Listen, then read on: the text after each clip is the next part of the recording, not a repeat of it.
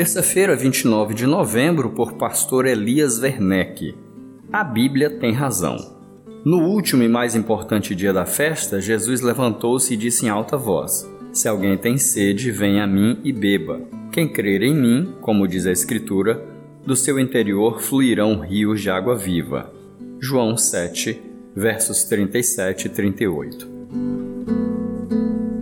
No texto separado para a nossa meditação, Jesus está em sua quarta e última visita à Judéia. Transcorria a festa dos tabernáculos, que recordava a caminhada pelo deserto. Há muito que podemos aprender nesse texto. Quero, todavia, destacar a expressão, como diz a Escritura. Jesus conhecia, valorizava e citava com frequência as Escrituras e o fazia para ratificar o que dizia. Isso inspira algumas lições, como ter as Escrituras, a palavra de Deus, como padrão para as nossas decisões ou como a autoridade última sobre a direção que devemos tomar, sejam quais forem as situações e circunstâncias. As Escrituras eram para Cristo a palavra do seu Pai, logo elas exerciam a mesma autoridade que o próprio Pai exercia sobre ele e à qual era totalmente submisso.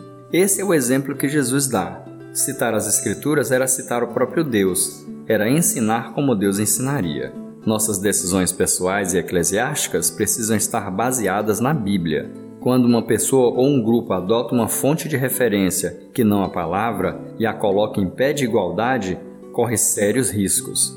Ainda que conhecesse todas as outras fontes, é a palavra que Jesus cita como que a referendar suas atitudes diante das decisões que precisava tomar. Hoje, mais do que nunca, a Bíblia continua com razão.